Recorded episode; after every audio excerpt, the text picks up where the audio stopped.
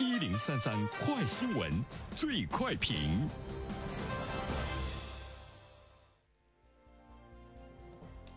焦点事件快速点评：从昨天开始，北京与地铁的广州的地铁乘车二维码实现互联互通，范围包括两市城市轨道交通的所有运营线路和车站。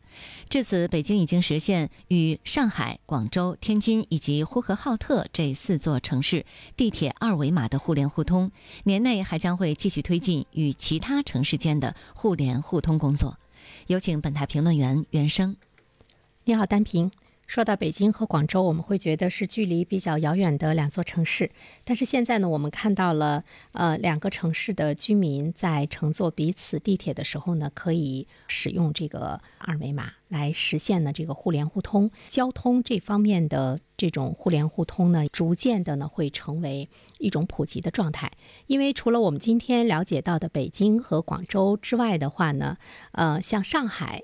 广州和重庆的轨道交通乘车二维码也实现了三方的互联互通，长江三角洲区域内以及呢北京、广州、重庆等主要城市在内的十四座城市的轨道交通都实现了互联互通。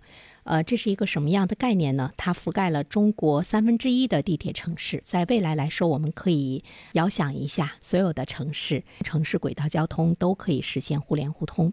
那么对于我们老百姓来说呢，我们当然是最大的受益者，因为它方便了我们跨城市的交通出行，乘地铁呀等交通工具出行的时候，刷码来进行乘车，就是一件呢非常方便的事情。所以呢，我们会看到它对于广大老百姓来说是一件呢特别有益的事情。第二方面的话呢，其实我们会注意到，它是一个城市观念的一种转变哈。城市之间的互联互通的这些城市呢，经济发展呢也都是很不错啊。北京啊、上海、广州啊、重庆啊等等这些城市携手通过互联网的技术，推动了城市轨道交通融合发展，还有呢一种票务共享。所以说呢，它才能够带来轨道交通一马通行，促进了城市间的一种绿色的出行。同时呢，它对城市之间的一种协同的这个发展也会呢起到特别积极的作用。其实呢，只要是城市转变观念。城市彼此之间有一种主动的、积极的这种沟通，呃，在通过互联网的技术方面，怎么样去推动呢？这个交通的融合。那么涉及到利益方面的话呢，就是一个票务共享，怎么样呢？实现？我觉得在这些方面的一种理清。包容、接纳的城市管理的这个观念，那我们就会看到很多先进的城市在这些方面呢，也都是先行一步。它不仅仅呢是方便了老百姓的绿色的跨城的交通出行，其实呢，它对城市之间的这种协同的发展也会呢起到特别大的一种积极的作用啊。比如我们今天新闻中说到的北京、广州，它呢是京津冀协同发展以及粤港澳大湾区建设两大国家战略核心。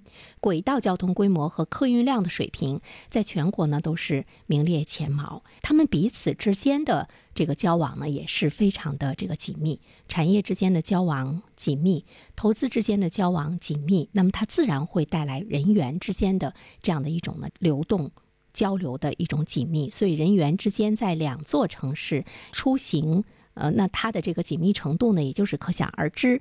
所以这个时候我们会看到，呃，城市和城市之间的距离已经不是呢我们传统意义上的空间的距离、物理的距离。如果城市之间的理念，包括呢产业，包括呢这个行业方面的合作。很多，那么其实呢，这种物理之间的距离已经呢会在现代互联网技术的这个推动之下呢，它会变得越来越近。这个恐怕就是未来城市之间合作的一种大格局，会发生了特别大的变化。城市和城市之间物理距离近了，那我们彼此之间合作呢会是更加紧密一些。